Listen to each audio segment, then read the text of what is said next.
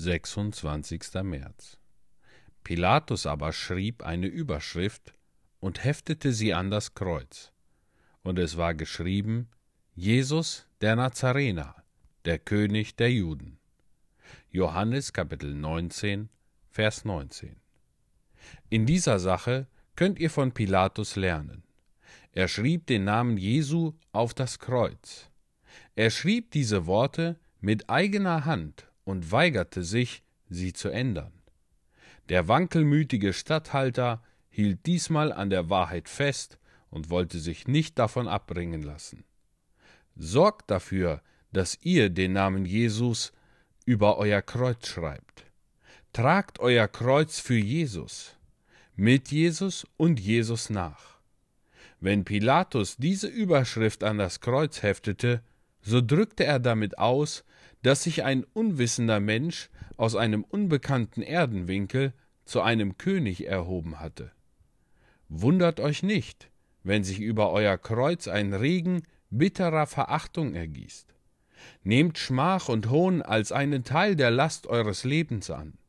Lass dich einen Nazarener nennen und schäme dich nicht anzuerkennen, dass auch du mit diesem Jesus von Nazareth gewesen bist.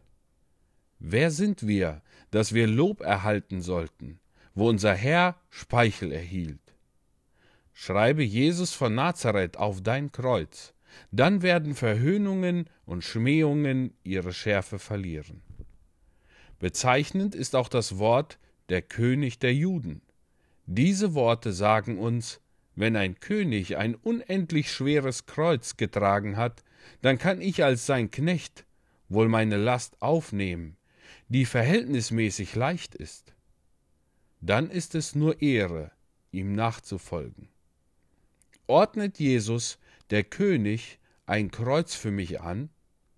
Warum sollte ich dann seine Liebe oder seine Weisheit anzweifeln? Wenn er König ist, so erweise ich mich als Rebell, wenn ich die Last, die er mir auflegt, abschütteln wollte.